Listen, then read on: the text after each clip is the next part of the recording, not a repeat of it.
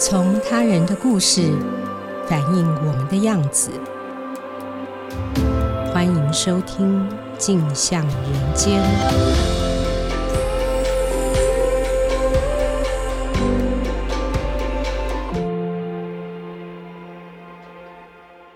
各位听众，大家好，欢迎收听静好听与静周刊共同制播的《镜像人间》。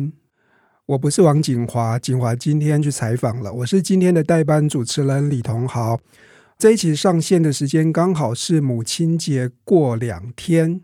我们今天特别邀请人物组的同事陈昌远跟李正豪聊聊那些年他们采访过令人印象深刻的母亲们。首先，先请昌远跟正豪跟大家打声招呼。大家好，我是昌远。大家好，我是正豪。亲情一向是我们人物组的最大宗，这样子。其实我们做过很多令人印象深刻的妈妈们的报道。两位，你们有没有印象？不管是自己做过，或是我们的同事做过哪些，让你看的觉得很催泪或很感动的妈妈们的故事？我自己采访过一个变性人，叫钟玲。那那时候采访他，当然是因为他变性人的身份本身就很特殊。可是采访他的时候，他儿子刚好要念大学了，我觉得也是一个。蛮特别的时间点来谈谈她从一个男人变成母亲的那个过程，算是让我印象蛮深刻的采访过的一个母亲。因为母爱其实跟性别无关系，它就是一个非常巨大的能量跟情感。然后昌远，你做过很多令人印象深刻也非常惊人的报道，像是白冰冰，还有林子玲、欧林君，但是印象最让人家深刻的是。罕见疾病基金会创办人陈丽英的访问，可以为我们的听众朋友温习一下陈丽英的故事吗？嗯，好的。陈丽英她的二儿子叫秉宪，秉宪在二十一岁的时候过世，然后他在五岁的时候诊断出罕见疾病，病名很长，我用口语来说明，意思就是他不能吃肉，如果吃了肉，他的血液会有很高浓度的氨。这会造成他脑神经损伤，甚至可能变成肢体障碍。所以从小治疗的过程，除了要服用一些罕见疾病的药物之外，就是不能吃肉。但是二十一岁过世的时候，秉宪的检体送到美国去检验，发现病因是倒过来的。他必须要多吃肉，才可以克制氨浓度的提高，等于当初是误诊。所以这件事情给陈丽英带来很大的打击，她觉得她的孩子有点冤枉猝死，这件事情让她很受伤。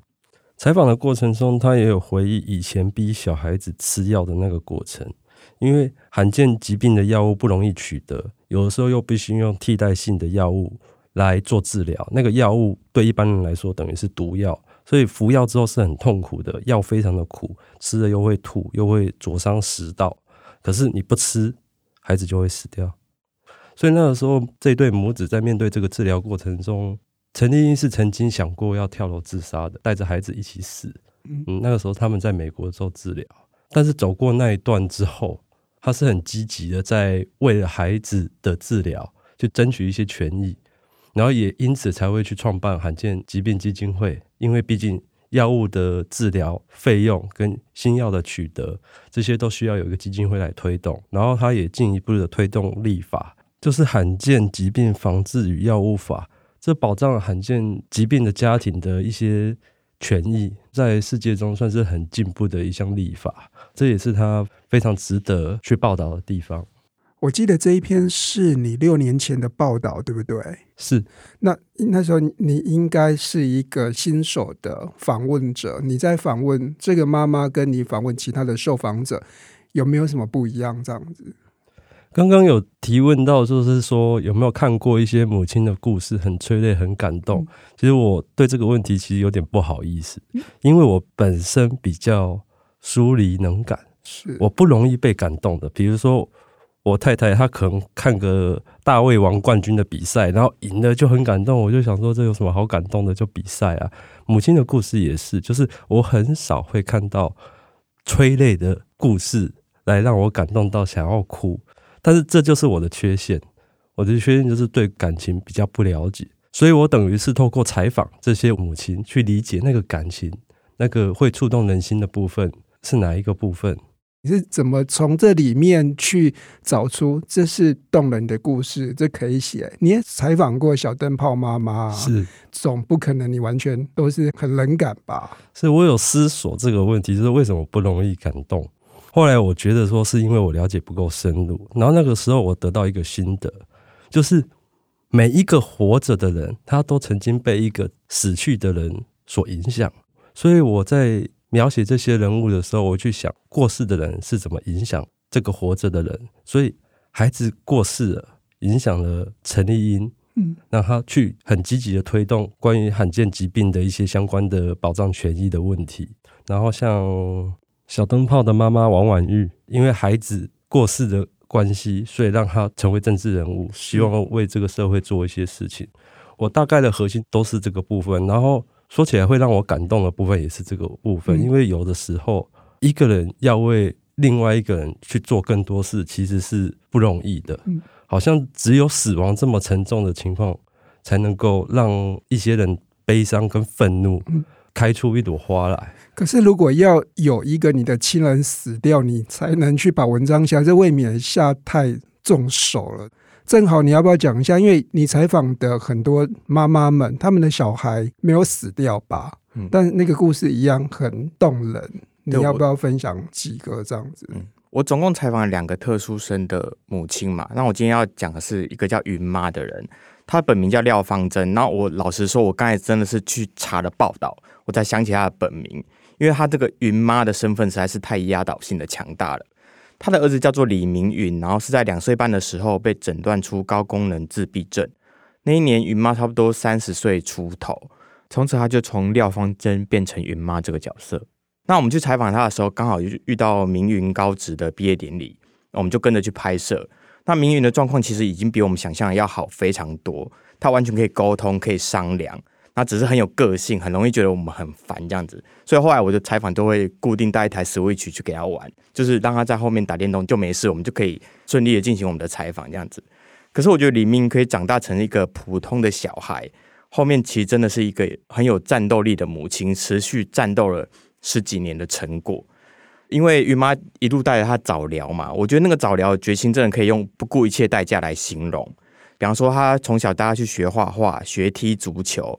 那班级的人数不足呢，云妈就自己想办法去凑出一班的人，请老师来教。比方说，明云说他想要学烧玻璃，他就去找相关的科系的英歌高职让他读。然后李明说他想要学打铁，云妈就想办法帮他去问到一个打铁的师傅去教他。那我们的厨房是在一间日文教室，其实是因为李明有一天又换间说，哎，我想学日文，那云妈就帮他去找了一个日文老师。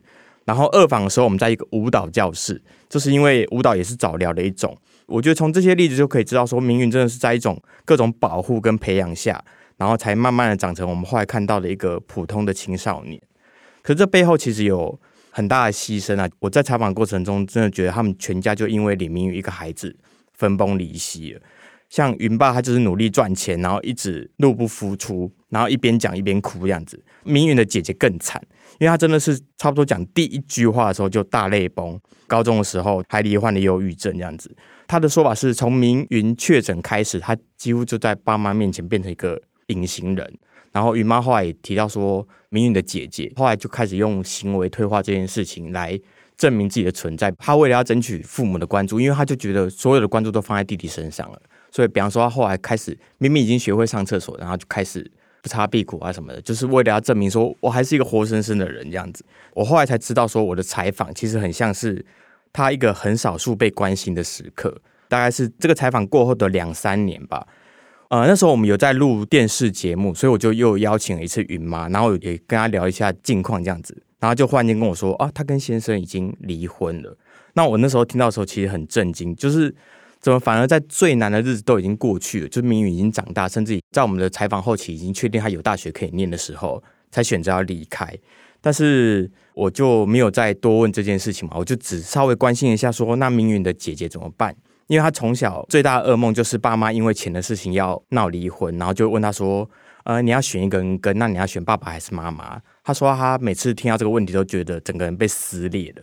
那我就稍微关心了一下她这样子。然后后来云妈就跟我说，我是在他们整个离婚的这件事里头唯一一个关心到明云姐姐反应的人。然后明云的姐姐一听到这件事就大哭，她说：“哦，终于有人想到我。”我记得你好像前一阵子你还有做后续追踪报道。就我所知啊，明云的姐姐其实后来因为家庭的经济关系，大学念了一年就没有再念了，所以反而是弟弟大学毕业。然后我知道姐姐应该后来就再也没有回去念大学，过着有一种像游牧人生的生活，然后在一些艺术团体里面到处待这样子。我觉得其实也蛮符合她的个性这样。可是就从刚才那个问题就会知道说，你看我们都觉得啊姐姐可能毕业，但其实毕业是弟弟。我觉得云妈其实也很自责啊，像采访的时候你就会知道说她真的没有办法。就是因为明云在那边，那妈妈就真的顾不了姐姐，因为姐姐可以自然而然长成一个大人嘛。可是明云如果放着不管的话，她就真的没有办法照顾自己，难不成丢给姐姐嘛？就是不可能嘛。那我记得那时候采访的时候呢，呃，明云的姐姐就在我面前哭，然后明云的妈妈就在我旁边哭，然后明云本人就在我后面玩马里奥赛车，然后她甚至还很想要开声音，她就觉得啊、哦、没有声音很。很不刺激啊，然后我们就只好帮他插上耳机，他就一个人默默在后面打电动这样，然后就放着一家人在前面哭这样子，你就觉得说哦，那个状况真的很失控。可是你又会知道说，这个失控其实是明云他们一家的日常，妈妈就是这样子十几年来不断的跟这个失控在打斗这样子。那这对母女在哭，你在干嘛？我在采访啊，我就问他们一些问题，然后真的是不管往哪边提，我觉得那个情绪都太容易失控了，所以你自己采访的时候都会觉得说。哇，我好像亲身经历了他们日常中最容易发生一个场景，就是全家都在一个很紧绷的情况下，可是明云完全在做自己的事情，他要共感大家的情绪，我觉得是有点困难的。那这个其实就是整个家庭，我觉得面临到了一个最大的挑战。所以昌远，你访陈丽英，她也是一个这样哭哭啼啼的妈妈吗？我记得她是不是还有一个陪在妈妈身边的儿子？他们的母子关系又是怎么样？是啊，他有一个大儿子。二儿子过世的时候，他那时候陪大儿子到美国，然后要办入学，因为儿子到美国读大学。然后那个时候接到死讯，台湾的亲友都瞒着他们，怕他们在美国一时情绪崩溃出事情。那他大儿子现在是在科技业工作，跟他聊到大儿子的时候，他就说：“哦，这一代年轻人都很辛苦啊，低薪啊，高劳动的时间，总之就是很忙又很累的。”工作状态啊，那个时候采访他的时候，就是到他家嘛，然后他有一个房间，就是他二儿子的房间，然后二儿子喜欢的米老鼠啊、床啊、用过的书桌啊，其实都维持原样，然后很多物品都还保留着这样。然后另外一个房间就是他大儿子的房间。那那个时候在采访他的时候，他其实很不想哭，他提了他会哭，所以他不想提，一直在聊别的事情。可是我们都到那个房间了。那就会请他聊。你说妈妈还是大儿子？哦，妈妈就是陈丽英。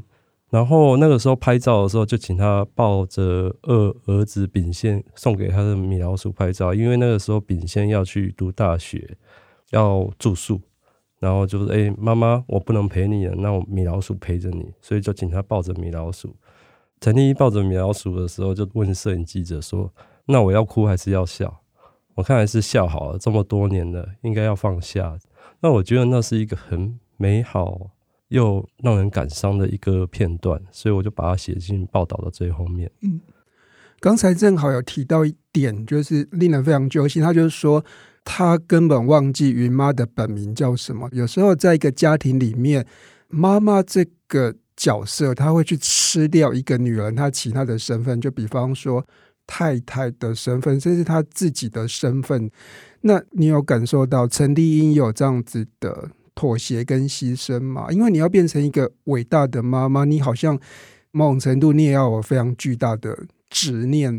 跟他采访的时候，其实有感觉到他在讲述的内容，其实随着时间有一些变动。比如说，以前有一位纪录片导演去拍摄他的时候，后来那位纪录片导演。跟我说，他那个时期是佛光普照，二儿子秉宪过世了，那他必须要把二儿子的过世升华，所以变成一个人间菩萨，来人间受多般的折磨，罕见疾病的折磨、治疗的折磨、生活的折磨，最后走了，留下来的成果也是遗爱人间。那在过去，他是一个很执着、很愤怒，对社会环境很不满。就是诶，罕见疾病的用药健保竟然不给付，要申请用药进来还会被挡，要偷偷带等等之类的。所以那个时候就跟他聊到过去的一些状况，他就是说啊，我跟政府反映啊，没人理我，火大我就找媒体，我就找记者，是一个非常冲动的人。然后到我采访他的时候，他是年纪比较大，很多。愤怒或悲伤的事情，他会看得比较淡，就会选择淡化。比如说，我去问他医生的误诊，他会不会很愤怒？那那个时候，他是很委婉的跟我说，希望我在报道里面不要太着重这一块，因为他知道医生都尽力了，他觉得不需要去追究这件事情。那我觉得那是一个宽容跟谅解，那也是走过来的才会有的那种心境。那陈立英他的脸书的简介一直。用的是苏东坡的词，叫“也无风雨也无晴”。那其实他的上一句就是“回首向来萧瑟处”。那我觉得这是一个对自己心境很好的一个描述。当那个妈妈太执着于母爱，她会不会压迫到她跟她先生或是其他小孩之间的那个关系？哦，这里也有一个版本不一样的状况，就是我在采访她之前，她曾经跟其他记者提到说。丈夫心思没有在家庭里面，为了挽回先生的感情，她选择多怀一个儿子，就是二儿子秉宪。那我再去问他这件事的时候，他全面否认。就是夫妻的相处，因为这么多年都走过来了。我那个时候跟她先生聊，她先生聊到说他会带二儿子秉宪去偷吃肉，然后还有一些很生活化的事情，婚姻过去的一些波折，他就不再提了。我突然闪过。一首歌的歌词就是“天下的妈妈都是一样的”，但是你们访问的这些妈妈们，如果她是跟所有的妈妈都一样，那也没有必要来替他们做报道。那从这些受访者身上，你学会了什么？他们跟其他的妈妈是不是有什么不一样？我记得我有一个受访者曾经跟我谈过，他做心理咨商的时候，心理咨商师给他的一个建议，就是不管好跟坏。你想要做这件事情，你就把它做到底，做到尽，做到你自己满意、不后悔为止。我觉得这些母亲都是这样。我们可能会谈母爱，有时候我在看的时候，看到不是母爱，而是一个人在经历过伤痛之后，他为了治疗自己的伤痛，他必须做很多事，做到尽，做到底，做到自己能力极限为止。我觉得我在采访这些母亲的时候，他们都有这样的特质，尤其是他们失去的是他们的孩子。这些孩子其实是他们历经怀胎，然后养育，甚至试着去救这些孩子的过程中诞生出来的。那个诞生出来的东西，就是一个很执着、很人性最可贵的一面。我记得这个基金会，它也改变了我们健保用药的给付，对不对？哎，是。我觉得这是一个还蛮厉害的事情，就是。那个妈妈的母爱，她把她对小孩的执念，然后要做一些什么事情，就你讲的做到尽这件事情。可是呢，她无形之中其实也让很多罕见疾病病友的家属们得到回馈。是我那个时候有问他这一点，就是啊，那你干嘛还去做这些事情？然后他讲得很直接啊，他要救自己的孩子，就必须要也救其他人的孩子。因为当其他人的孩子都得救的时候，他的孩子也会得救。那正好你了，天下妈妈都是一样。那你访问的这些妈妈们有什么不一样？这样子不一定是允妈，你访问过的所有的，我觉得就是一种坚强的展现吧。就是我觉得大家都会说为母则强嘛，可是我觉得他们不只是强而已，他们要像钻石一样那样坚硬。要不然我觉得他们人生真的太容易粉碎了。然后还有就是一个不求回报，因为我觉得。孩子的回报对他们来说真的是一种奢侈，就是你完全没有办法去想象那件事情。他们其实就充分展现一种当母亲的韧性吧。就是我觉得光是他们本身这个韧性的展现，其实应该就可以鼓励到很多可能也在类似的困境里面的人。像云妈现在也很常去各地去演讲，她带民营长大一些早疗的一些经验，我觉得其实也就是一个以过来人的身份去帮助一些人吧。那这一对家庭他们现在在做什么？我自己觉得很妙，就是前面讲到说啊，他从小就带着名誉，他想做什么他就去帮忙他这样子。那我去看了一下我跟云妈的一些对话记录，我就发现最近有一次是他忽然间说他想学拔罐，然后云妈又开始去帮他找拔罐的师傅，你就会知道说，那真的不是说哦，我们觉得高中毕业典礼好像那时候写的状况很像是哦，这个家庭终于走到一个阶段性的成果，他可以放松了，可以开始还债了。其实完全没有啊，就是那才是不久以前的事情而已。他跟我说，明云虽然在学跳舞，可是他觉得自己好像更有兴趣是去照顾那些舞者的身体，所以他想要去学拔罐，去帮舞者服务这样子。然后于妈就开始又急急忙忙的去帮他找这些东西。那你访问完这些妈妈们，你回家有想说你要对妈妈好一点吗？就尽自己的能力。对啊，母亲节快到完就就包个红包之类的。最后一题是帮景华问的，他就说：你们访问过的妈妈们跟一般母亲的不同是，他们成为母亲面对的是失去和缺憾。成为这样的母亲对他们来讲意味着什么？正好你要不要先先讲一下？像昌远刚才就有提到说，像陈丽英她失去她的孩子，她可能就想要去做一些事情去帮助其他的小朋友。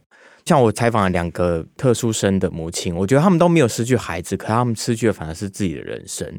刚才同样有提到，就成为母亲的一种执念，我就想到说，其实我那时候报道出来之后，于妈有打电话跟我小抗议了一下，她就觉得说，为什么我在报道里面变成一个很霸气的一个母亲的形象，然后反而是明云的爸爸就好像很委屈，然后默默在赚钱支持这个家庭，可是没有获得任何的赞赏跟肯定。他就小小跟我抱怨了一下，那我自己其实那时候也反省一下说，是不是真的下意识的就把明云的妈妈写成一个好像哦，我为了照顾我的儿子，我可以牺牲掉所有其他的人的那个形象这样子。可是我其实相信每个故事一定都会有不同的版本。那我觉得他们的故事最可贵的地方就是在于说，它不只是像报道呈现的那一面，他们还有包括刚才提到的，他很去争取立法，去帮助其他的特殊生的父母去上一些课。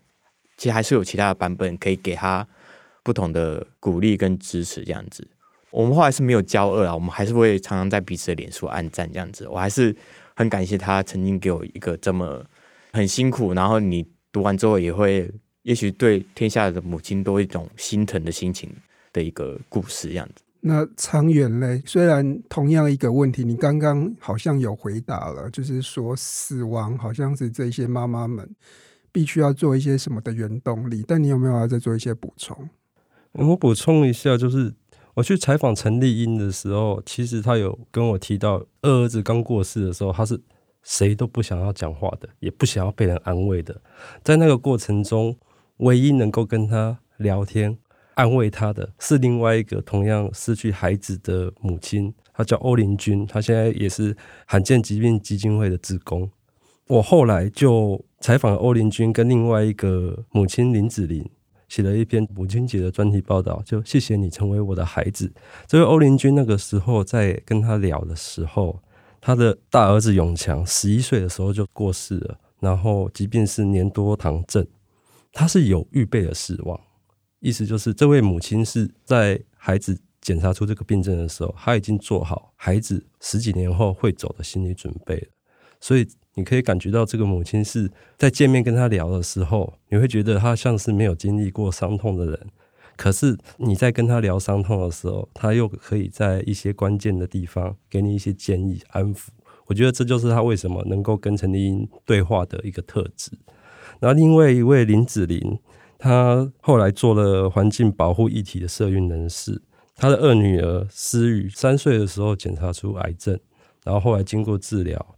还是救不回来，然后五岁的时候过世。我会想要写这两位母亲的原因，是因为我有个想法是，如果他们能够再跟孩子说一句话，他们会说些什么？所以这篇报道里面，我都问了同样的问题。那欧练军是说：“谢谢你成为我的孩子。”然后林子玲说：“谢谢你，妈妈爱你。”我觉得这就是成为母亲的一个核心，因为。孩子的诞生让他们成为母亲，孩子的过世没有让他们更陷入永远的悲痛之中，而是他们成为一个更好的人。那我觉得那个失去的缺憾，反而会成为一种升华，让他们成为更不一样的人。有时候我会觉得，身为一个男孩子，好像真的，尤其在华人社会里面，好像真的很难去展现对亲人的情感这样子。可是因为采访了他们之后，有时候我确实就会去多想到一点。母亲其实不是你想象的那么脆弱，她也许真的还是有办法在接受这个伤痛的同时，疗愈自己之外，然后还成为一种可以疗愈别人的力量。我就觉得这些报道其实还是带给我一些不同的启发跟想象吧。好，谢谢这些伟大的妈妈们，让我们看到任何一种爱的可能。然后也谢谢两位今天动人的分享。谢谢大家今天的收听。想知道更多人物故事调查报道，欢迎关注《镜周刊》网站。如果听完节目有任何的回馈，也欢迎留言给我们。请继续锁定镜好听跟《镜周刊》共同直播的《镜像人间》。我们下次见，拜拜，拜拜。想听爱听，就在镜好听。